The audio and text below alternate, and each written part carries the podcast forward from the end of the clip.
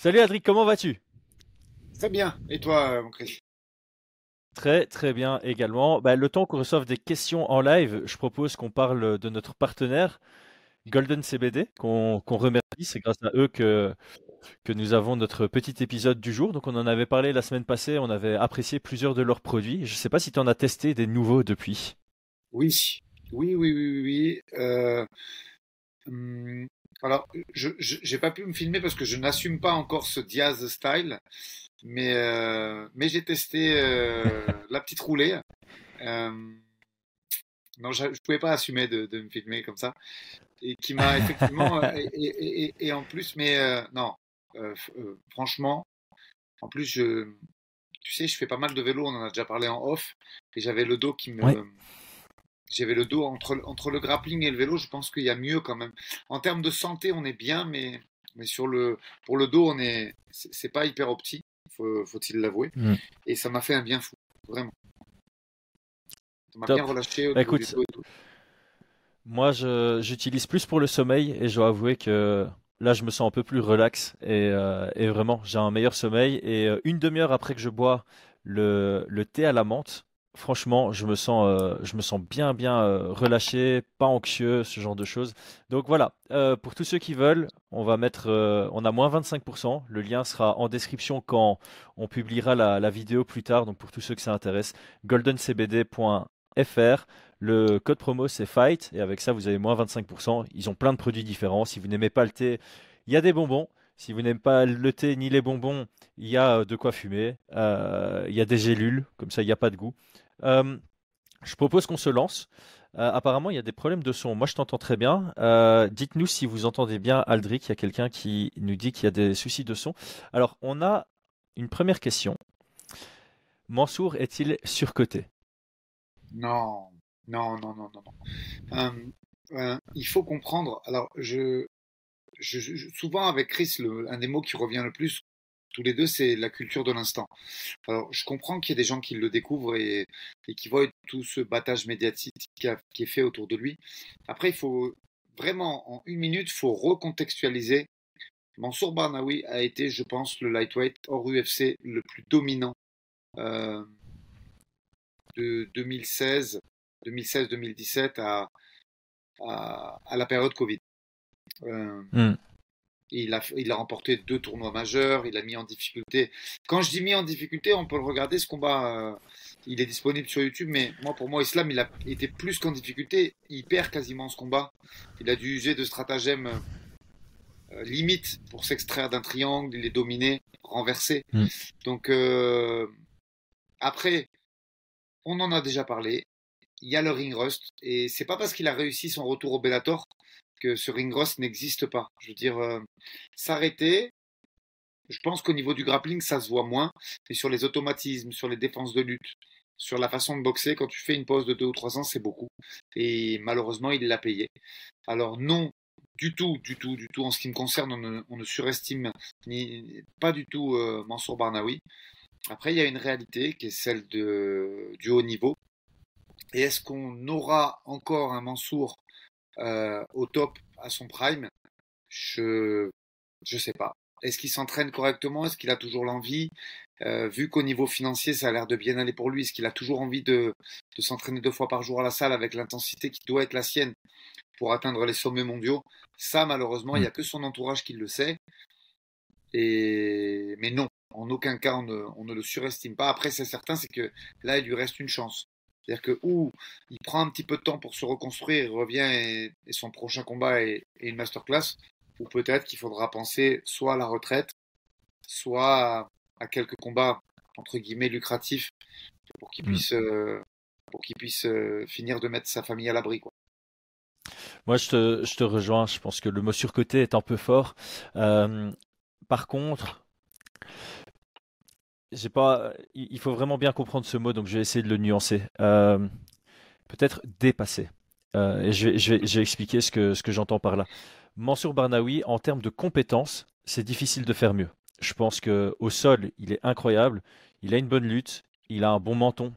En général, il a un très bon cardio. Là, c'est vrai que ça lui a un peu fait défaut contre JJ Wilson. Son pied-point est, efficace. Euh, il est difficile à gérer debout. Mais donc, tout ça, ce sont les compétences techniques. Et je trouve que le MMA, jusqu'à un certain point, les compétences techniques avaient un gros impact sur le résultat, sur la performance. Aujourd'hui, le MMA a changé depuis quelques années et il y a des compétences invisibles, j'aime bien dire les compétences invisibles qui ont euh, un gros impact.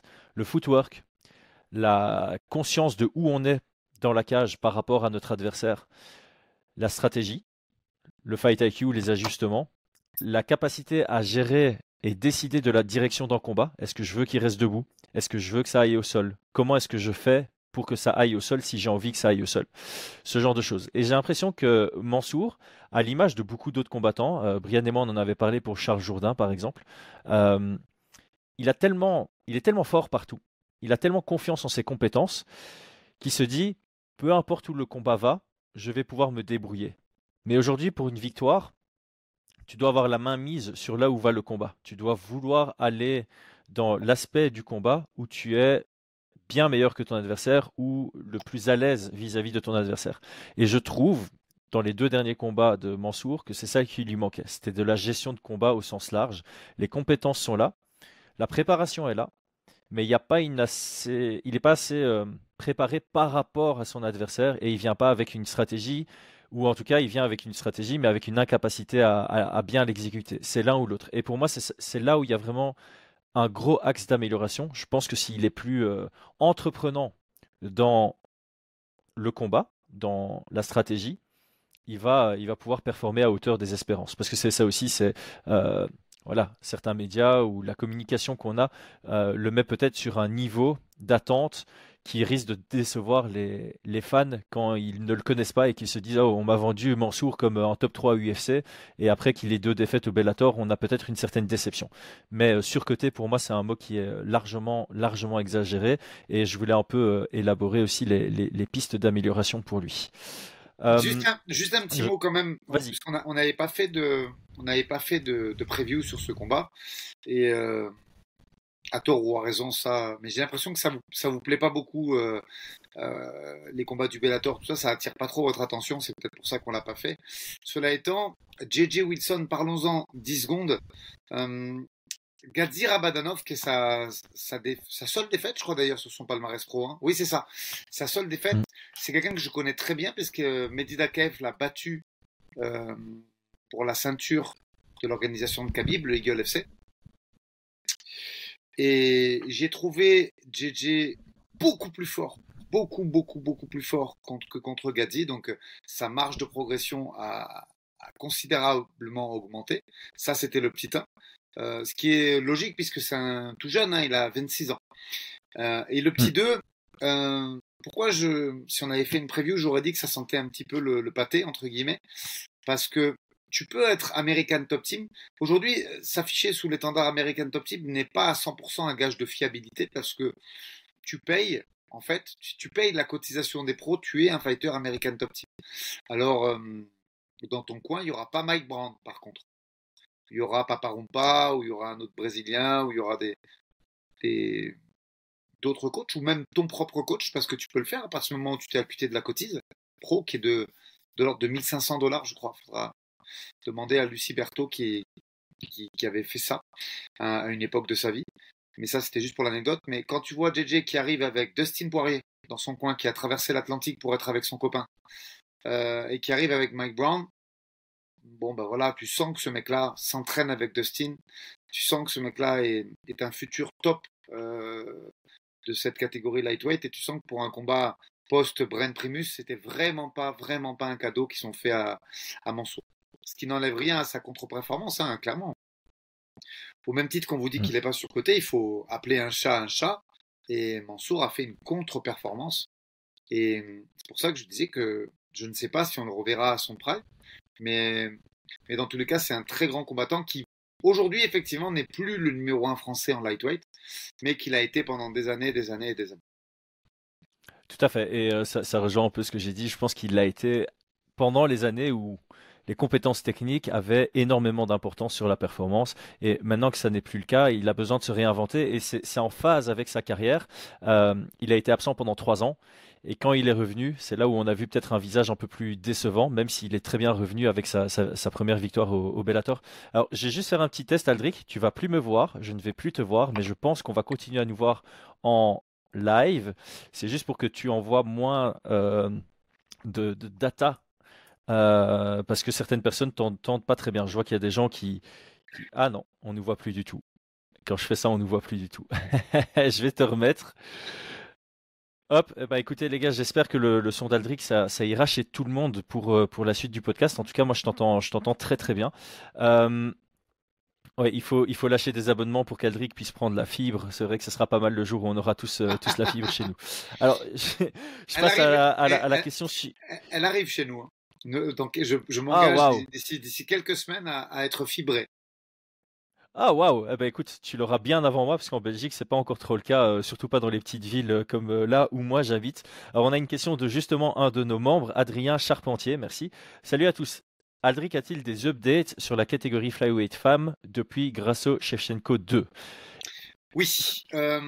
alors il n'y a, rien de secret, hein, ce que je vais vous dire est, est, parfaitement vérifiable. Je vais juste vous traduire un petit peu.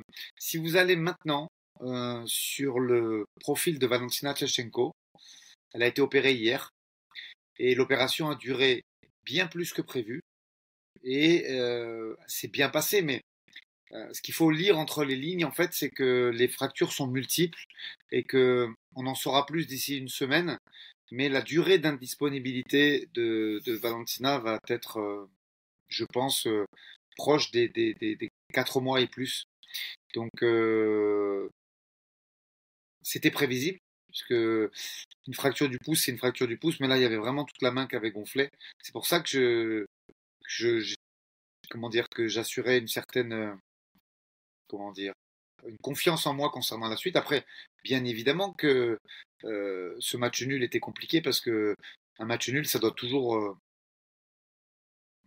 être suivi de conséquences et ces conséquences auraient dû être un rematch. Mais je suis très confiant là. Je pense que d'ici une semaine, on aura le rapport que la catégorie doit quand même avancer et que compte tenu de ce que Manon a fait précédemment, elle s'est exprimée hier, c'est moi qui ai traduit euh, auprès de Brett Okamoto et, je suis assez confiant sur le fait que s'il doit y avoir un choix de fait entre Erin et Manon, ce sera Manon. Parce que pas parce que Erin est américaine et qu'il rate que là-dessus, parce que malgré tout, ça reste un sport avec un côté performance et je suis très confiant là-dessus. Mais on en saura plus d'ici, je pense, une petite semaine, dix jours, que les, médecins puissent poser un diagnostic sur la convalescence de, de Valentina. Ouais, parce qu'on a tendance à dire que, étant donné qu'on a des contenders euh, clairs dans la division, en Manon et, Erin, on pourrait se dire, ok, l'UFC ne va pas vouloir bloquer la division et donc donner euh, sa chance à une des deux, euh, au même titre qu'on pourrait se dire, ok, euh, Alexa Grasso, elle va peut-être vouloir s'asseoir sur son titre, elle va dire, ouais, moi je peux attendre 6 mois, 7 mois s'il faut, et dans ce cas-là, on, pourrait envisager alors un, combat entre Erin et Manon pour définir la prochaine challengeuse. Dans tous les cas, tu m'avais déjà dit en off que... comme tu as confiance en les capacités de, Manon à devenir champion, championne, pardon. Il faut savoir battre tout le monde, donc peu importe dans quel ordre. Voilà, après il y a une question évidemment financière derrière, où tu gagnes beaucoup plus quand tu es championne et que tu défends que dans un autre ordre. Donc, pour bien expliquer aux gens ce que je veux dire, c'est euh, il y a une différence pour Manon d'un point de vue financier à d'abord battre Grasso et puis défendre contre Erin. Ça va l'amener à une meilleure sécurité financière que d'abord battre Erin puis battre Grasso. C'est la différence est quand même assez assez marquée entre un combat pour le titre et un, combat. Euh, on a toujours été euh, honnête avec. Euh, on a toujours été honnête avec nos auditeurs. C'est du simple au triple. Voilà, comme ça vous savez. Moi, j'ai je donnerai, je donnerai pas de chiffres, mais je donne le multiplicateur. C'est du simple au triple. Voilà, comme ça c'est assez clair et ça, ça, ça notifie bien pourquoi il y a un réel intérêt à, à attendre de savoir ce qui se passe avec Valentina pour pouvoir obtenir ce title shot plutôt que de dire ouais tu sais quoi j'attends pas Valentina et on fait un call-out de, de Erin. Alors on a une question d'un autre membre, Noah, euh, qui demandait comment est-ce qu'on accédait au Cage Warriors Academy. Alors là je peux répondre moi-même puisque j'en ai organisé un moi-même à Bruxelles. C'est très simple, tu contactes le matchmaker, tu trouves sur internet qui est le matchmaker ou le promoteur ou l'organisateur tu envoies un message, tu proposes ton profil, et puis c'est comme dans n'importe quelle autre promotion, tu espères que le matchmaker est intéressé par ton profil, et, euh, la suite du process, c'est comme pour euh, n'importe quel combat. Il n'y a a rien de plus simple, j'ai envie de dire. tu demandes aussi dans un, un autre message si c'est mieux de passer par un management. Je dirais que c'est toujours mieux parce que les boîtes de management ont généralement euh, une très bonne entente avec certaines promotions. C'est plus facile de trouver un combat quand tu passes par quelqu'un qui a l'expérience d'en trouver. Mais c'est pas obligatoire. Tout ce qui est obligatoire quand tu combats, c'est un coach. Et on a déjà fait un long coach talk sur le rôle d'un coach. Ça fait beaucoup de fois coach, mais vous aurez compris. et euh, on avait dit que le plus important pour un bon coach, c'est la bienveillance. Donc si tu as un coach bienveillant, il va savoir si tu es apte est prêt à combattre, parce que c'est ça aussi qui est euh, très très important. Euh, j'ai passé à une question qu'on a reçue hier, Aldric, qui, euh, qui était assez intéressante. C'est aussi un d'un de nos nouveaux membres, Yann Lee. Merci d'avoir rejoint la famille. Au vu de la difficulté de certains cuttings, de l'effort qu'on sait néfaste sur l'organisme à long terme, voyez-vous encore pour longtemps la sauvegarde de cette pratique? Si c'est non, Aldric, as-tu déjà pensé à une alternative pour tes combattants? Alors, Hum, première des choses, la pratique est néfaste, ça c'est sûr. Je te rejoins, Yann. Hum, par contre, euh, moi, elle n'est pas du tout dangereuse. C'est-à-dire que quel que soit hum, le n'importe lequel des fighters que j'accompagne et, dont on prépare les protocoles, euh, ce sont des cuts qui sont encadrés, qui sont suivis par des médecins, traumatologues, euh, biologistes.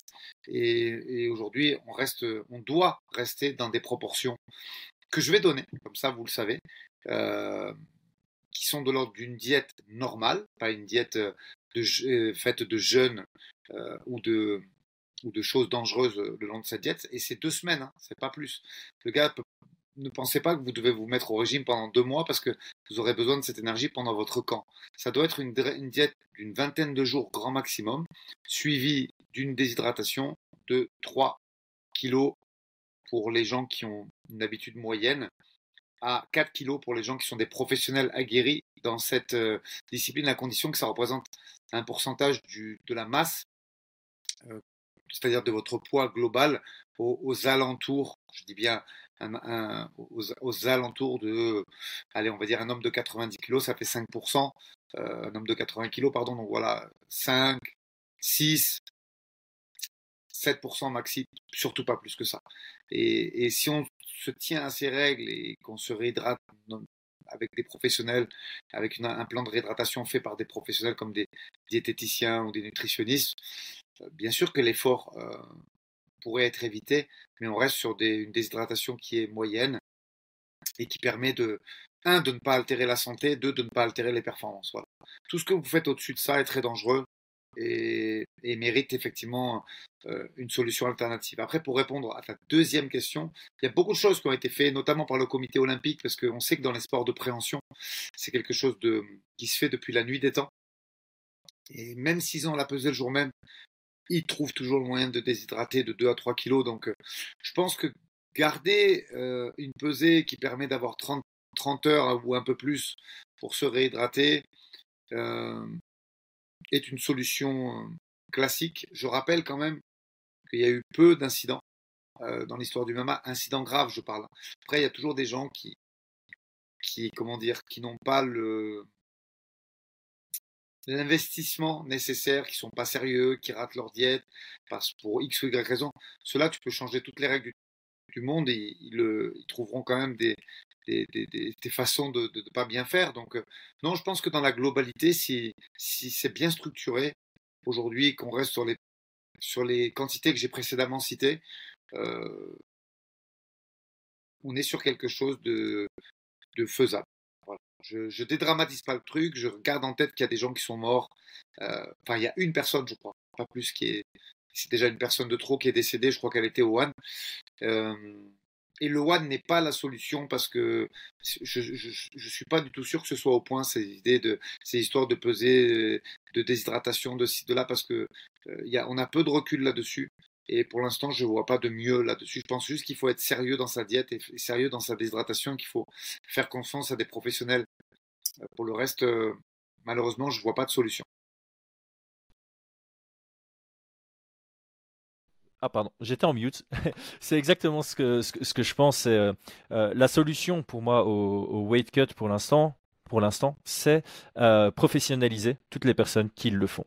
C'est les conscientiser au risque, les professionnaliser sur l'approche et faire en sorte justement de trouver ce juste milieu. J'ai bien aimé ce que tu as dit, c'est trouver le juste milieu entre ne pas altérer ta santé, donc ne pas dépasser cette limite, tout en restant optimal au niveau de la performance. Et euh, j'aime bien aussi ce que tu as cité, c'est il y a beaucoup de gens qui disent on n'a qu'à faire la pesée la veille. Non, les gars, si on fait la pesée la veille, des gens vont se déshydrater le jour même, seront pas hydratés dans la cage, et c'est là où il y a des vrais risques avec les frappes à la tête. Alors que l'UFC qui a mis à jour avant les les cérémonies de pesée, c'était la pesée aussi, c'était en après-midi la veille. Maintenant, ils ont fait ça le matin la veille, justement pour laisser en plus longtemps de réhydratation. Alors évidemment, il y en a qui en profitent pour se déshydrater encore plus, et c'est là où je reviens à mon point initial.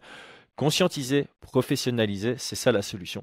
S'il y a une deuxième solution à ça, pour moi, j'y ai pensé, mais ça fera peut-être partie d'un débat à part, parce que sinon on, on prendra plus d'autres questions, c'est de profiter de l'USADA, qui vient de manière opportune euh, chez, les gens sans prévenir et qui en même temps de faire les prises de sang et euh, la prise d'urine, de peser les combattants. Et si le combattant est X% au-dessus de la catégorie de poids dans laquelle il combat, hop, après, euh, tu as un avertissement et à ton deuxième avertissement, tu es obligé de combattre dans la division du dessus.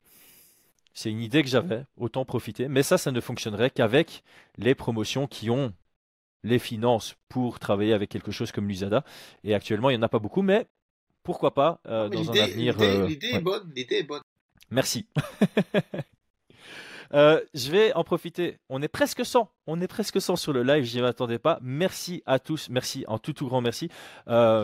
likez la vidéo, ça donnera, ça donnera de la force. On attend toujours vos questions. On essaye, on essaye d'en prendre un maximum. Donc là, justement, je vais aller lire ce qu'on a reçu.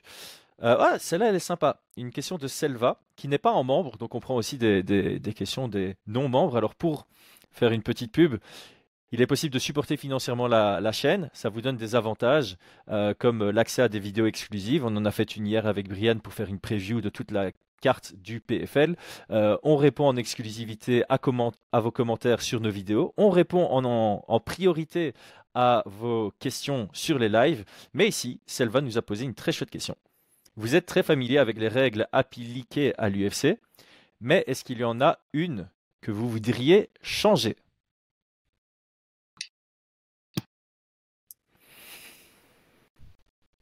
Moi, c'est plus sur les critères de juge que j'aimerais faire des modifications. Sur les règles de MMA,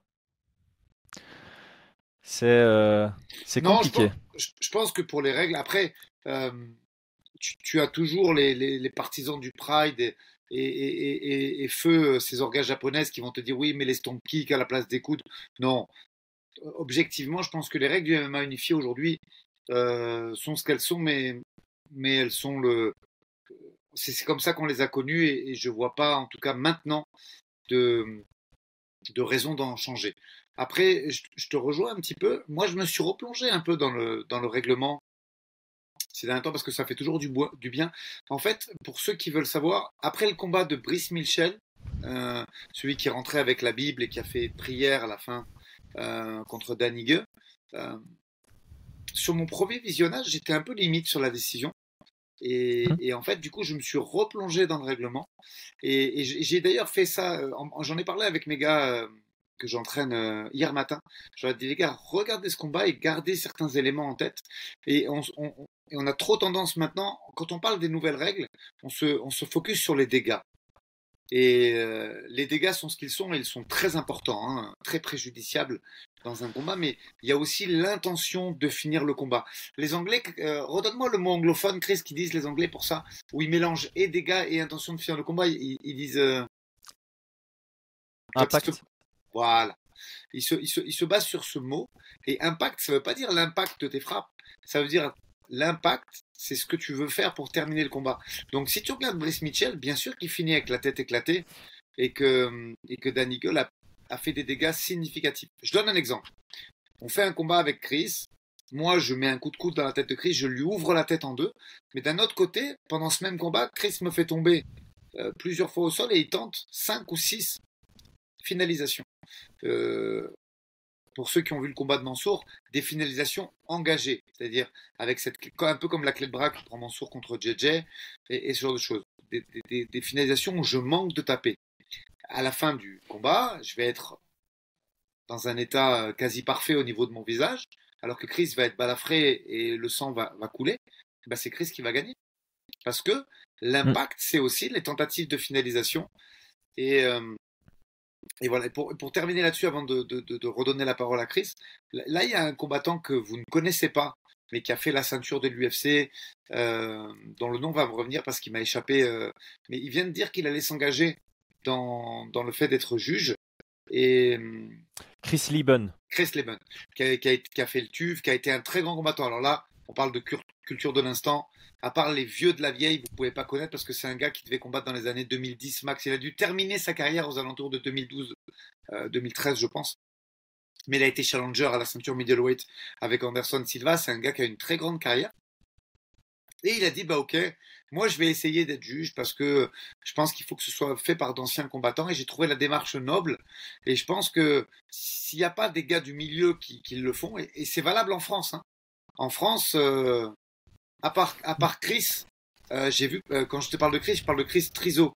Euh, je parle pas de Chris Genas, mais euh, à part Chris Trizo, qui est un ancien combattant, j'ai pas vu euh, beaucoup d'anciens combattants qui sont là en tant que juges. Donc c'est bien de critiquer les gars, mais on est quand même nombreux à avoir combattu dans les années 2000 en France. Donc il pourrait y avoir des juges expérimentés, aguerris à la culture martiale du MMA, et c'est pas le cas. Donc après, ne nous plaignons pas.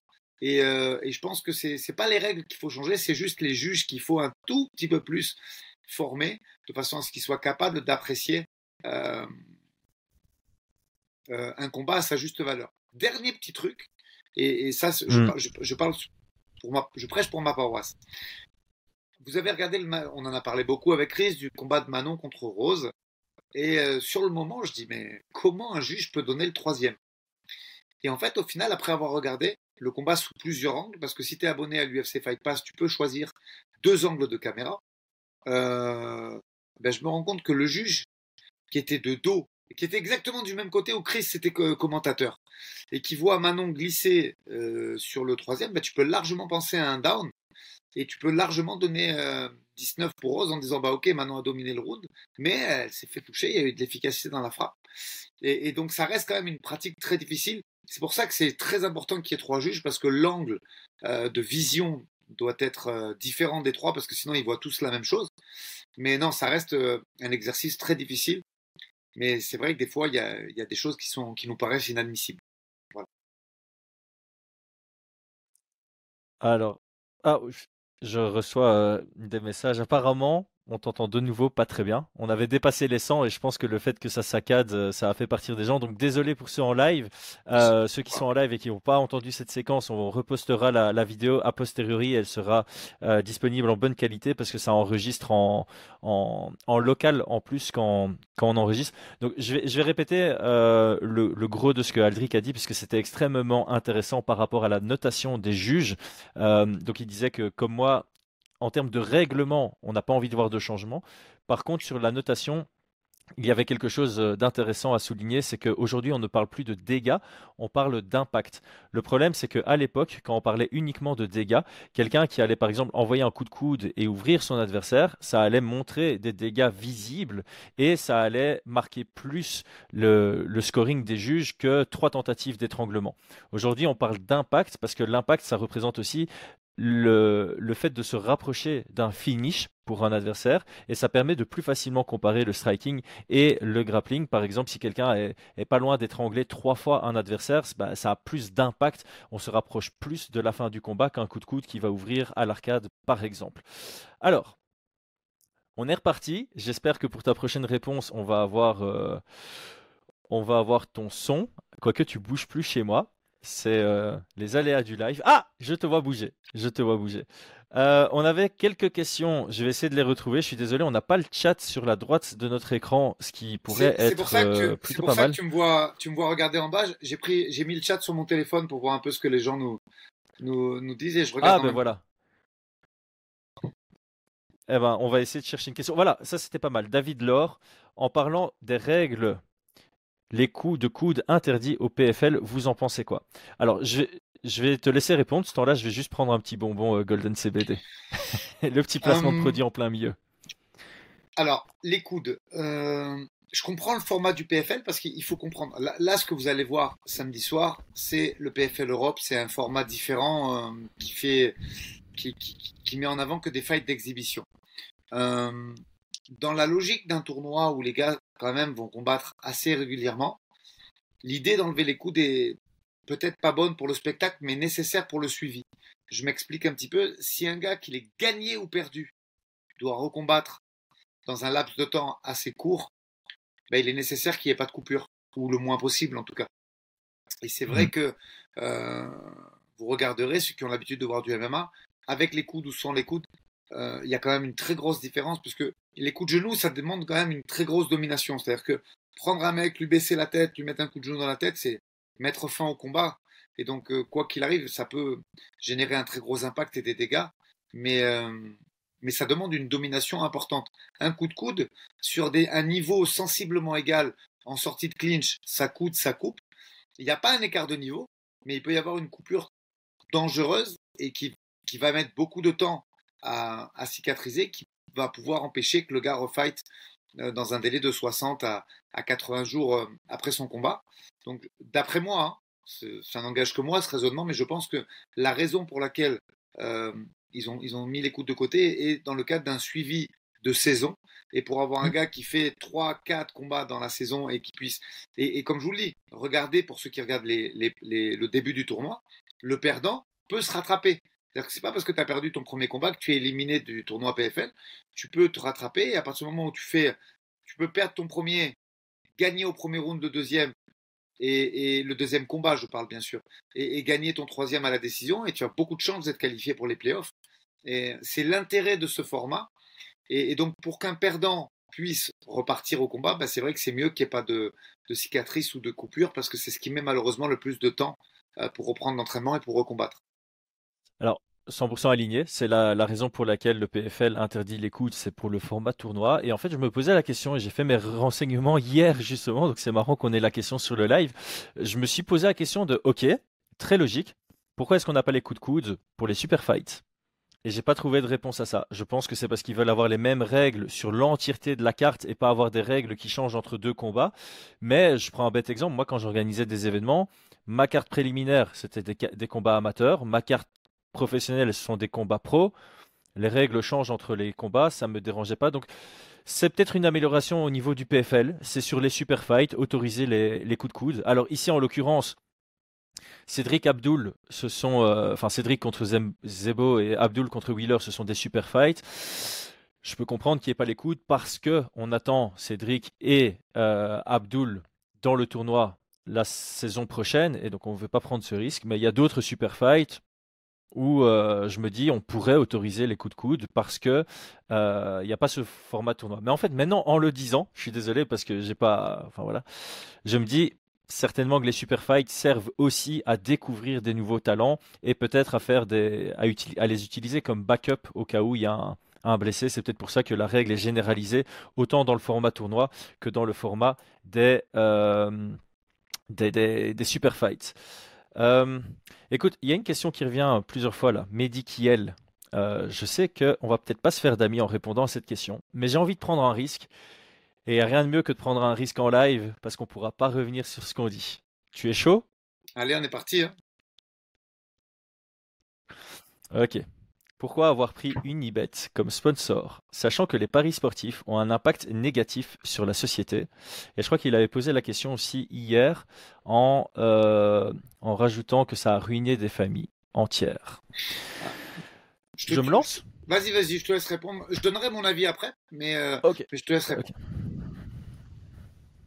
Alors, euh, premièrement, quand on a échangé avec Unibet, eux-mêmes eux-mêmes sont venus avec quasi comme premier argument leur euh, valeur. Ils ont une nouvelle valeur ou une nouvelle mission, on va plutôt dire ça, une mission, un objectif principal, euh, qui s'appelle le Road to Zero.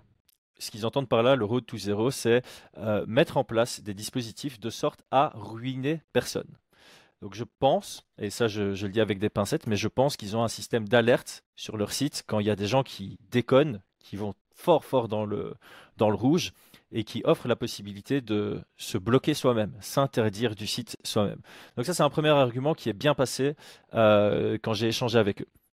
La deuxième chose, avant d'avoir le call, j'en avais déjà discuté avec Aldric, avec John, avec Brian. On pourrait mettre un screenshot de la conversation WhatsApp, mais je pense que les gens vont nous croire. Un, une des conditions sine qua non de s'engager dans un partenariat avec Unibet, c'était de pouvoir systématiquement communiquer sur l'appel à la responsabilité quand on joue.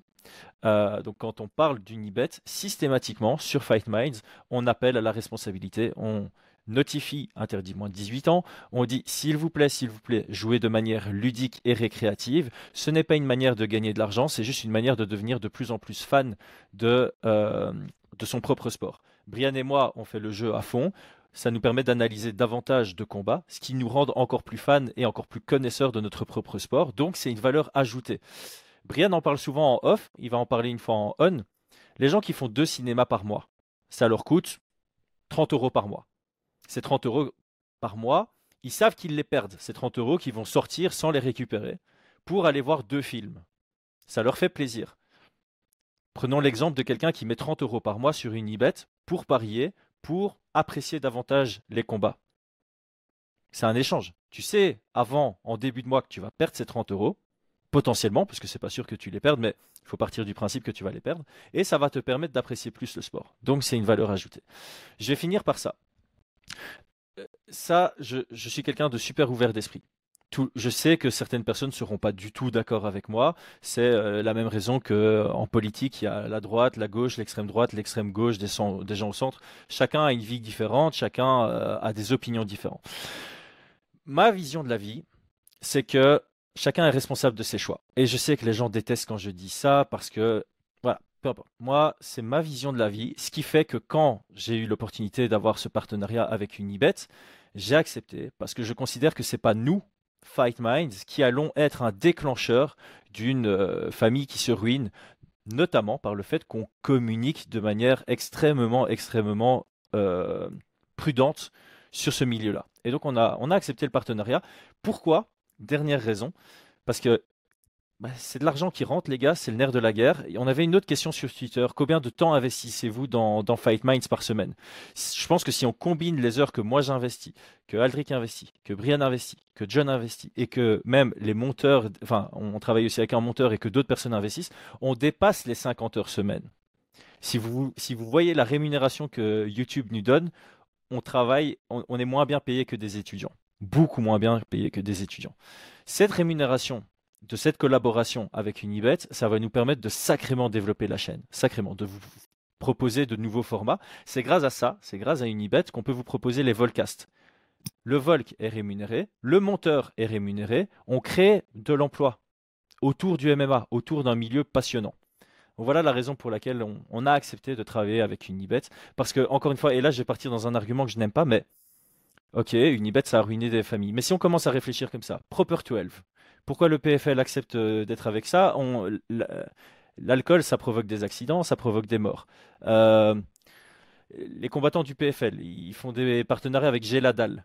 L'obésité, c'est un problème euh, international. On s'en sort pas. Donc nous, justement, le but, c'est on accepte ça et on essaie d'utiliser et de communiquer de façon à ce que ce soit une plus-value pour toutes les personnes qui se mettent dedans par notre biais. Bah, j'espère que j'ai été correct Juste J'ai pas lu pendant, je sais pas si.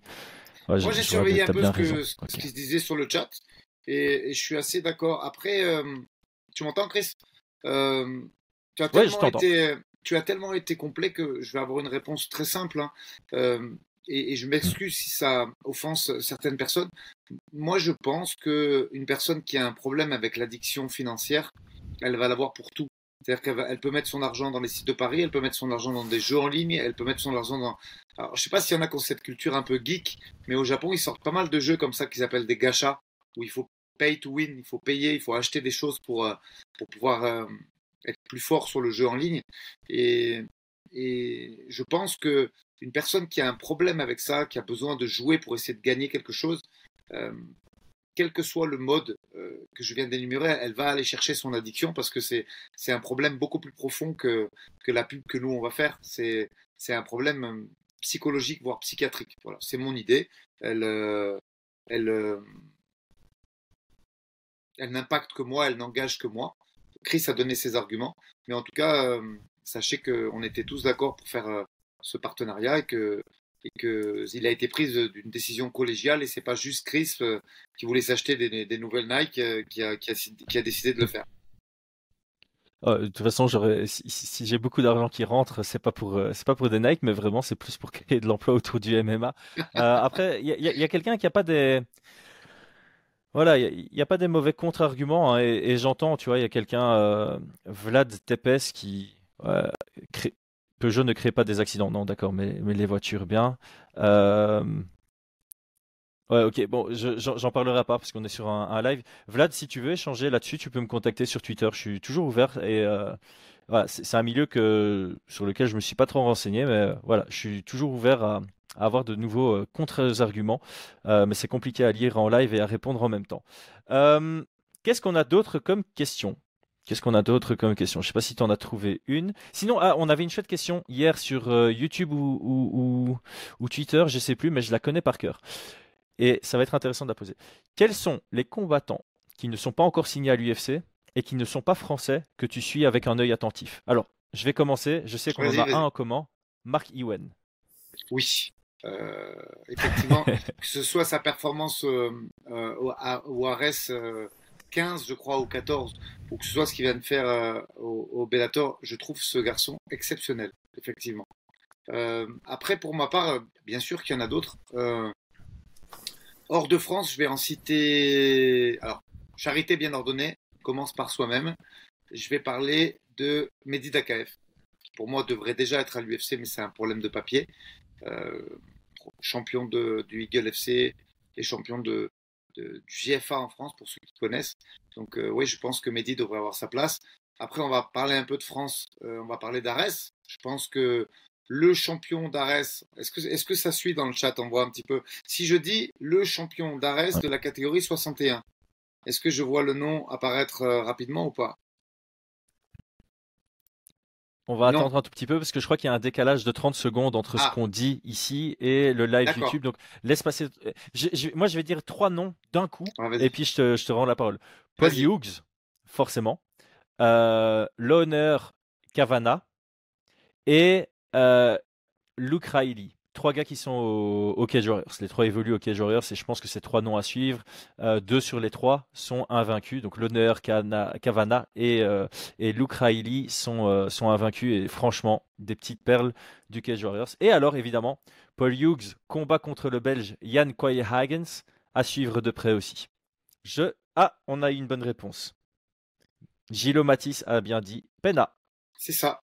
Ouais, je pense qu'aujourd'hui, Damarté a, a, largement sa place euh, euh au UFC. Et hum, si je devais en donner un troisième, euh, présentement, qui j'irais chercher? Bah C'est plus compliqué parce que c'est des gens qui sont au Bellator et qui font partie de la team SBG. Mais c'est compliqué, on sait que c'est très compliqué. Depuis, depuis la, la rivalité Bellator-UFC, il n'y en a qu'un seul qui a fait le trajet Bellator-UFC. Euh, c'est Michael Chandler. Donc, euh, il y en a peu. Euh, cela étant, j'en vois pas d'autres. Hector Lombard, c'était pas le cas. Hector Lombard, je suis pas sûr. C'est pas ça le chemin. Je vais aller voir. À vérifier. Après, très bon quiz, très bon quiz Aldric.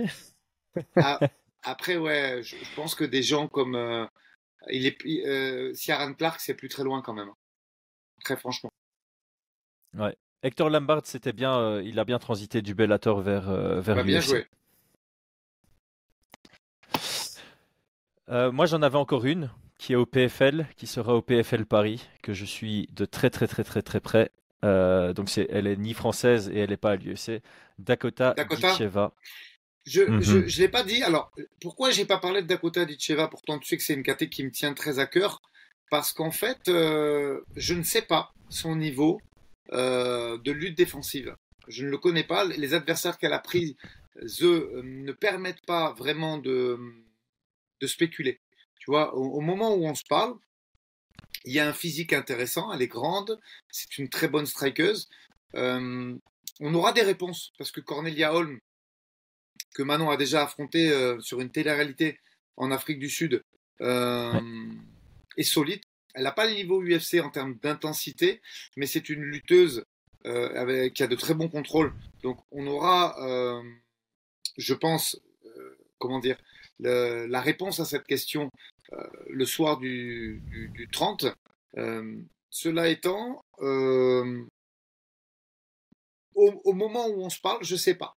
Euh, par contre, si elle roule sur Cornelia Holm, euh, comme je pense qu'elle va faire, mais il faut quand même euh, attendre l'issue de ce combat. Oui, Chris, je, je serai entièrement d'accord avec toi. je serai entièrement d'accord avec toi. Je vais juste revenir deux secondes sur, parce que j'ai donné un nom comme ça sans, sans expliquer.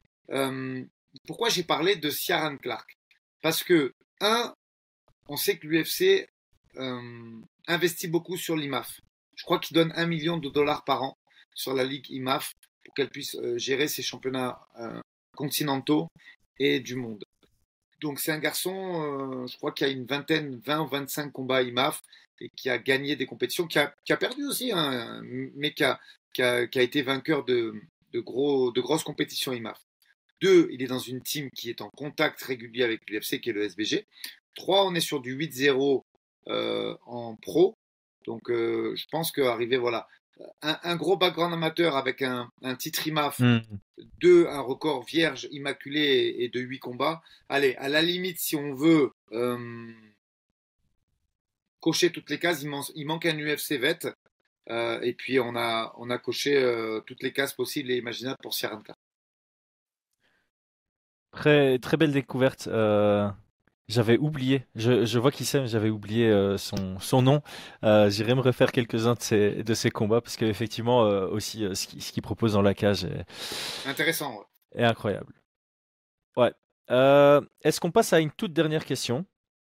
Je vois que j'arrive pas à suivre euh, je n'arrive pas à suivre. Euh, j'ai l'impression qu'il y a des petites guéguerres là sur notre sur notre live, donc il sera peut-être temps de, de, clôturer. Et je pense que c'est à cause du débat sur sur les paris, mais euh, tant pis. Il faut. J'aime pas cacher les choses, j'aime bien en parler, donc euh, tant mieux. On avait une question hier qui était assez intéressante, c'est euh, de Nicolas Robin. Est-ce que le MMA dans quelques années peut finir comme la boxe si l'UFC ne domine plus la scène du sport comme elle le fait actuellement, ce qui ne donnerait aucune fédération leader et des tonnes de ceintures de champions du monde et des combats qui ne se font qui se font encore plus durs à organiser? Euh, j'aime bien la question. Parce que ça fait un petit temps que je commente la boxe anglaise pour Dazone et donc je rentre un peu plus, voire de plus en plus euh, dans ce milieu-là. Et il y a quelques éléments qui me, qui me dérangent. Je pense que la boxe anglaise pourrait être beaucoup plus agréable à suivre, euh, justement s'il y avait moins cette culture du zéro. Euh, parce que ce qui se passe pour l'instant en boxe anglaise, c'est mon impression. Hein, j'ai pas encore assez euh, l'expertise, mais c'est mon impression et je pense que justement les fans de boxe anglaise peuvent tirer euh, de bonnes informations, des nouveaux fans. et je trouve que étant donné qu'il y a cette culture du zéro, ce que font les bons managers, c'est mettre leur poulain contre des gars des faire valoir, histoire qu'ils soient ultra favoris. En MMA, quand tu vois un ultra favori contre un pas favori du tout, tu t'attends à une méga performance, un gros finish, enfin tu vois une grosse performance de l'ultra favori. En boxe anglaise, avec cette culture du zéro, tu as l'impression que le favori rentre sur le ring en se disant j'ai pas le droit à l'erreur, je peux pas perdre. Et du coup, tu as l'impression que tu as quelqu'un qui, qui veut gagner, mais sans prendre le moindre risque. Et en fait, tu as des combats où tu as une différence de niveau qui est incroyable, mais ça dure quand même les 6 rounds, les 8 rounds, et ça va à une décision 6-0, euh, 8-0 c'est pas super chouette à, voir et pas super chouette à suivre. Et alors tu dis quand j'arrive dans le top, ça va être chouette parce que les grands noms vont s'affronter. Et en fait non, parce que comme euh, dit dans, dans le commentaire, il y a, y a quatre grosses fédérations et donc euh, tu pourrais avoir euh, les quatre meilleurs qui se sont jamais affrontés. Ils sont chacun champions dans leur fédération. Et puis j'entendais dans le podcast entre Joe Rogan et Crawford, il y a des combats qui mettent deux ans de négociation pour ne pas se faire. Ça peut pas arriver, ça, dans un sport. Ça peut pas arriver, je trouve. Et donc, euh, effectivement, pour répondre à la question, s'il n'y a plus l'UFC et qu'il n'y a plus de leader, il y a quand même ce, ce côté négatif. C'est pour ça que, avec tout ce qui se passe autour de l'UFC pour le moment, euh, je serais content si ça provoque quelque chose dans le business model de l'UFC pour avoir plus de respect envers les athlètes, sans qu'ils perdent le lead. Parce que s'ils perdent le lead, comme le gars le souligne très bien, tu risques d'avoir plusieurs promotions difficiles à comparer et avec des champions qui s'affrontent jamais et euh, tu, vas, tu vas avoir une complexité à dire ok qui est le meilleur welterweight, qui est le meilleur middleweight? J'aime bien avoir ça en MMA, savoir que le meilleur middleweight c'est le champion à l'UFC, le meilleur welterweight le champion à l'UFC, avec quasi aucune exception. La seule exception qu'on a c'est chez les poids lourds parce que Ngannou est parti. Et voilà, moi c'est comme ça que je réponds à cette question. Euh, trois choses, mais je ne vais pas lancer un débat. Hein. Je vais juste euh, là je parle et ça fait plaisir d'avoir autant de personnes sur le chat qui, suivent ça à, 13h50. Mais trois choses. Et j'ai trouvé une question sympa aussi de, de, comment ça, de Reddick Beau. Alors, je sais pas si c'est un jeu de mots pour l'ancien boxeur poids lourd Reddick Beau, mais en tout cas, j'en parlerai juste après. Première chose, la boxe. Euh, oui, elle est ce qu'elle est, mais effectivement, on sait que les dix premiers combats, ils comptent quasiment pour du beurre. Euh, et qu'il faut avoir un 10-0 pour pouvoir commencer à parler de ceinture continentale, voire intercontinentale. Donc c'est ainsi. Malheureusement, on peut rien y faire. Et, même des fois, avec des 25 ou 30-0, eh ben, tu n'arrives pas à trouver de, chance mondiale parce que euh, il faut avoir les bons promoteurs, il faut avoir les gens qui investissent sur ta carrière et surtout, il faut être vendeur. Donc ça, c'est un fait établi. Je pense que pour les dix prochaines années, on est tranquille de ce côté-là. Et, et, je vois pas en fait comment ça peut arriver en MMA parce que c'est un sport quand même plus complexe et, je vais juste concerner tout le monde sur une stat qui me paraît très importante. On parle beaucoup de l'équilibre financier et de la disparité entre acteurs et investisseurs. Euh, on dit que dans la NBA, par exemple, c'est à peu près 50-50, et il en va de même, tu me coupes un Chris si t'es pas d'accord avec les chiffres, mais euh, il en va de même pour les grosses ligues de hockey, tout ça, on dit que c'est euh, à quelques pourcents près, puisque des fois c'est du 42, 58, c'est une disparité à peu près égale entre les investisseurs et euh, les acteurs. Euh, dans le MMA, on est sur des ratios beaucoup plus bas, puisque ça a fait scandale, mais attention, je pense que c'est tout le système économique qui est encore euh, bas dans le MMA. C'est-à-dire que quand on parle de 13% pour les acteurs et de 87% pour les actionnaires, c'est vrai que le montant peut paraître fâcheux pour ceux qui vont prendre des coups dans la cage, mais en vrai, pour que ce soit équivalent à ces grosses ligues de sport généralistes, c'est que du x3. Parce qu'on parle de 13 à 17, 16% à peu près. Donc ça veut dire quoi? Ça veut dire qu'aujourd'hui, quand on parle de ce fameux 10-10 qui choque les gens, qui leur disent Ah, c'est très bas, ceci, cela. Bien, bien sûr que moi, j'aimerais que mes gars prennent 1-0 de plus pour la grande majorité d'entre eux. Mais si on fait ce ratio x3, ça voudrait dire que ce premier contrat UFC 10-10, il serait de 30-30 aujourd'hui. Donc je pense que le, le, c'est la, c'est pour l'instant le MMA en lui-même qui est un sport qui est en train d'exploser, dont les revenus, dont les sponsors sont encore un petit peu bas. Et, mm. et que dans quelques années, même si le ratio n'est pas arrivé à 50%, euh, il y aura des, des, rémunérations qui seront plus adéquates et beaucoup plus confortables pour les fighters. Mais il faut bien comprendre qu'on ne parle pas de x10 ou de x20 là. Euh, c'est pas de l'esclavagisme. On parle de x3 sur les ratios. C'est-à-dire qu'aujourd'hui, si c'est 16%, eh ben, le x3, il va ramener ça à, une équité par rapport aux investisseurs et aux acteurs. Donc, euh, pour l'instant, je pense que c'est plus le modèle économique et les fans qui sont pas au même niveau que le football, le basket et, ces sports euh, à, très forte audience, mainstream, plutôt que le problème des investisseurs. Enfin, moi, c'est ma façon de penser. Je pense que j'ai perdu Aldric chez moi et je crois que je vais le voir disparaître euh, du live. On va voir si on le récupère. Euh, oui, je vois que ça, en live, ça, réagit aussi. Ça va être d'ailleurs bizarre pour ceux qui ne regardent pas en, en live. C'était, c'était top ce qu'il disait en plus. Euh, bon, je sais pas trop comment rebondir là-dessus, d'autant plus que, d'autant plus que, ah ah ah, est-ce que je te récupère? Moi, je t'entends. Nickel, on t'a récupéré. on t'a récupéré. Euh, ça a coupé au moment où tu parlais des, des x3. Bon, ben, je ne sais pas si on le verra sur la vidéo, mais de toute façon, je pense que c'est intéressant et que si, euh, si des gens du chat qui ont, qui, ont, qui ont bien aimé le concept, on pourrait le développer sur un coach talk à part entière parce que je pense que les gens ne se rendent pas compte en fait qu'aujourd'hui, c'est le, problème, c'est plus euh, ça que les méchants patrons. Je dis pas ça pour. Euh, par, euh, je veux pas protéger le, patriarcat. C'est pas ce que je veux faire. Hein. Je suis pas en train de défendre. Bien sûr que si, quand ils gagnent de l'argent, ils pourraient en redistribuer plus aux combattants. Mais c'est plus le modèle économique qui a besoin de grossir encore un petit peu plus qu'un problème euh, de, de, radinerie ou de, ou ce genre de truc. Mais non, je pense que si ça plaît, on fera un coach talk là-dessus pour euh, rentrer un petit peu plus dans le détail de ça. Ouais, je pense que ça mérite un, coach talk. Et ce qui est chouette en fait avec ce, petit live là qu'on a fait, c'est qu'on a deux nouveaux sujets pour des coach talks plus tard. Euh, donc ça c'est sympa, on va, on va bien les garder en tête. Donc la structure, on va dire la structure de coût de l'UFC, ça pourrait être vraiment très, très chouette à, aborder. Et on avait dit explorer les potentielles solutions au weight cutting euh, actuel, notamment avec un système euh, similaire à celui de, de l'USADA ou plutôt en collaboration avec euh, l'USADA. je propose qu'on clôture ici. Ça fait près d'une heure qu'on est ensemble, c'est ce qu'on s'était dit. Je vois qu'il y a encore beaucoup de questions, des chouettes questions, notamment Mehdi Kiel qui demandait ce qu'on pense du MMA belge. Forcément, on devrait en parler à, un moment, euh, peut-être avec Brian, mais c'est un chouette sujet. Donc là, je vais faire tous les remerciements possibles et imaginables. Merci à tous ceux qui ont été en live. On a dépassé plus d'une fois les 100. Ça fait énormément, énormément plaisir. Euh, merci pour l'ouverture d'esprit. honnêtement, voilà, je sais que Unibet, c'est potentiellement un sujet sensible et je crois qu'on a pu bien s'exprimer dessus. Je vois qu'il y a eu quelques échanges assez ouverts. Bon, un, qui a été un peu plus intense, mais voilà, ceux qui veulent, ceux qui veulent échanger, je suis disponible dessus sur Twitter pour échanger en privé et continuer euh, le film de nos idées.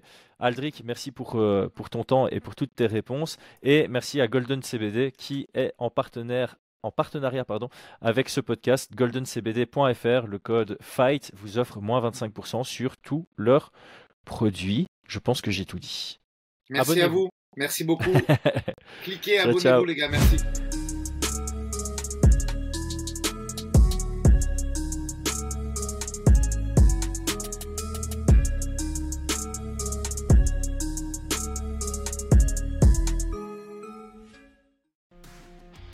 Et c'est tout pour aujourd'hui. L'équipe Fight Minds te remercie d'avoir investi de ton temps pour écouter le fruit de notre travail et de notre passion commune pour le MMA.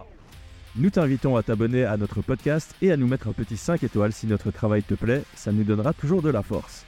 Et si tu veux donner un petit coup de pouce à notre projet, parle de nous autour de toi, ça contribuera à notre développement. Nous sommes également sur Twitter et YouTube, viens nous y retrouver pour échanger. A très vite pour plus de contenu sur l'art de la bagarre.